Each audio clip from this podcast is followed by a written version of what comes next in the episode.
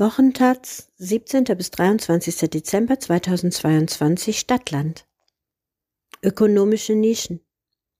Noch immer gibt es in manchen Vierteln Berlins den Vietnamesen an der Ecke.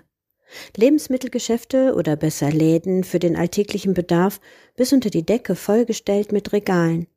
Es sind Familienbetriebe, die Frau an der Kasse, der Mann räumt ein, die jugendlichen Kinder helfen mit. In Lichtenberg gibt es mit dem Dong Xuang Center sogar ein riesiges Einkaufscenter, das nach einem Markt in Hanoi benannt ist. Die ethnische Ökonomie spielt sich in Nischen ab.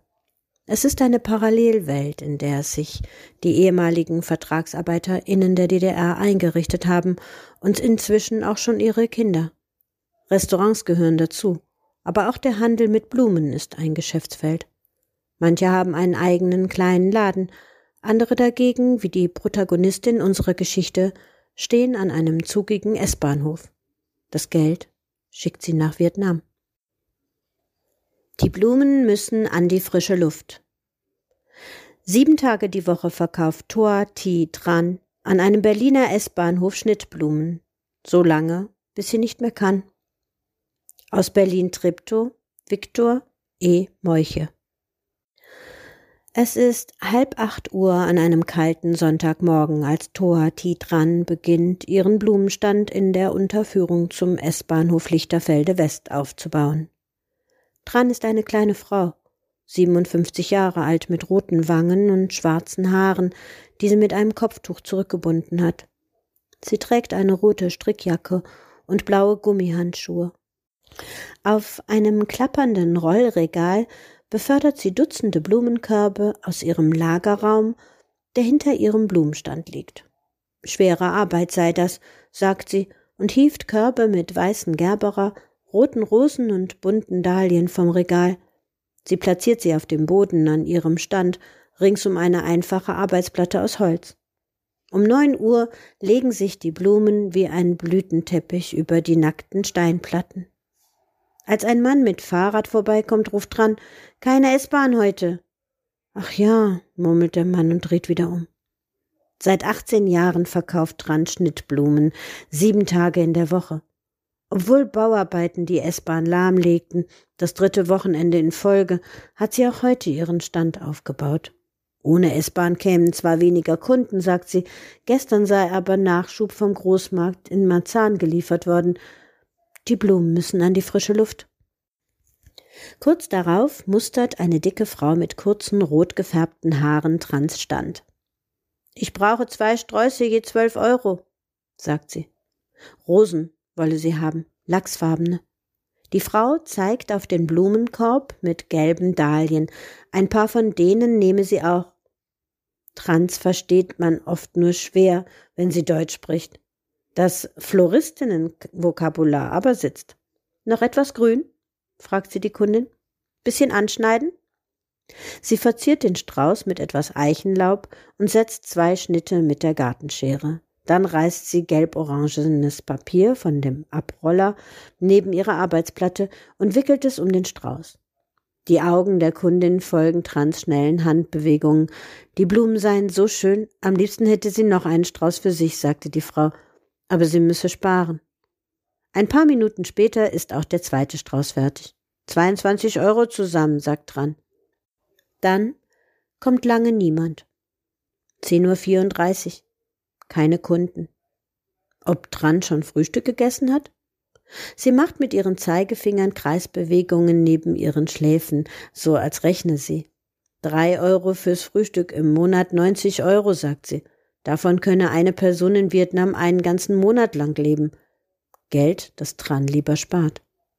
Seit 23 Jahren lebt Tran in Deutschland. Seit acht Jahren hat sie keine neue Kleidung mehr gekauft. Unter ihrer roten Strickjacke trägt sie noch fünf weitere Schichten. Jeden Abend kommt eine Frau mit grauen Haaren und schenkt Tran ihre alten Zeitungen, die sie als Einwickelpapier benutzt. Einwickelpapier ist teuer. Tran sagt, die Erlöse aus dem Blumengeschäft spare sie, um etwas Geld in ihre Heimatstadt Nam Dinh im Norden Vietnams zu schicken. Dort leben ihre Schwester und ihr Bruder. 12.06 Uhr. Nam ruft aus Hanoi an. Trans Sohn. Wie jeden Tag um diese Zeit. Die Verbindung ist schlecht. Tran hält ihr Handy in der Hand, setzt ihre schwarze Brille auf und lugt auf den Bildschirm. Unscharf ist Nams Gesicht zu sehen, hinter ihm die Dämmerung. Sechs Stunden liegen zwischen Berlin und Hanoi. Sie unterhalten sich auf Vietnamesisch, reden über ihren vierjährigen Enkelsohn Naan, wie Tran später sagen wird. Ihr Sohn Nam sei ein erfolgreicher Geschäftsmann, erzählt Tran. Vor zwei Jahren hat er seine Mutter gemeinsam mit seiner Frau, einer Zahnärztin und ihrem Sohn in Berlin besucht.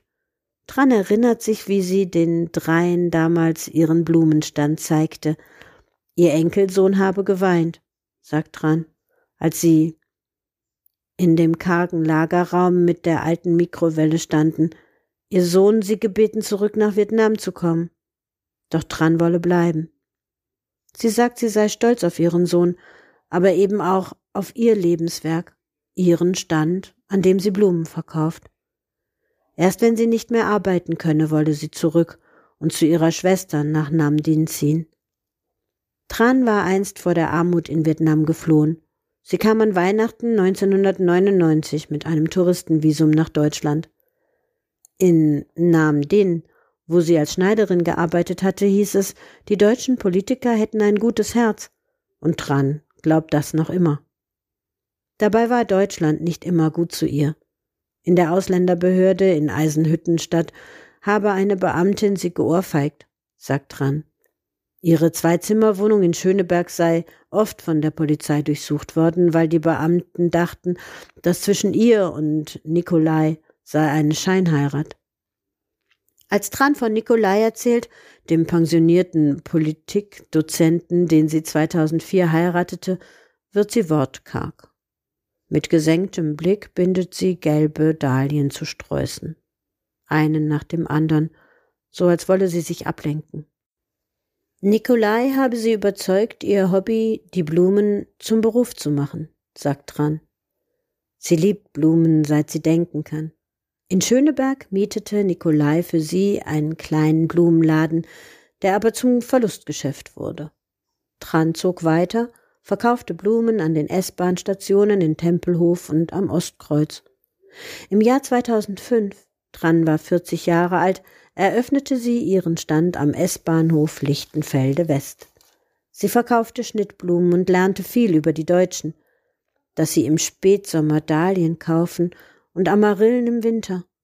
In Vietnam habe ihre Familie meistens Lilien gekauft, sagt sie, wenn überhaupt. Blumen waren teuer. Die Jahre gingen vorbei. Tran arbeitete jeden Tag zwölf Stunden, von halb acht Uhr morgens bis acht Uhr abends. Das Geschäft lief und sie erhielt eine dauerhafte Aufenthaltserlaubnis. Immer nach dem Frühstück, bevor sie zur Arbeit ging, spielte Nikolai für sie Gitarre. Im Jahr 2009 flog Nikolai nach Chile. Er wollte dort ein Haus als Alterssitz für sie beide bauen. Trans sollte nachkommen. Doch kurz darauf starb Nikolai an Herzproblemen in einem Krankenhaus in Chile. In jener Woche hätten Kunden ihr berichtet, sie sehe selbst wie tot aus, sagt Tran. Sie wurde sehr dünn. Einmal fand sie nachts, nachdem sie ihren Blumenstand abgebaut hatte, nicht mehr nach Hause. Doch Tran machte weiter, irgendwie. Heute lebt sie zur Untermiete in einem Zimmer in Lichterfelde. Sie ist stolz drauf, seit 2009 nur einmal beim Arzt gewesen zu sein. Noch nie habe sie Geld vom Jobcenter empfangen, auch das ist ihr wichtig. 18.34 Uhr. Nur eine Handvoll Kunden waren heute da. Gleich wolle sie zusammenpacken, etwas früher als sonst, sagt Tran. Denn heute käme sowieso niemand mehr. Aus ihrem Handy tönt die ernste Stimme einer vietnamesischen Nachrichtensprecherin durch die Unterführung. Eine flackernde Leuchtstoffröhre taucht den Blumenstand in gelbes Licht. Thor Titran sitzt an ihrer Arbeitsplatte und bindet Blumensträuße.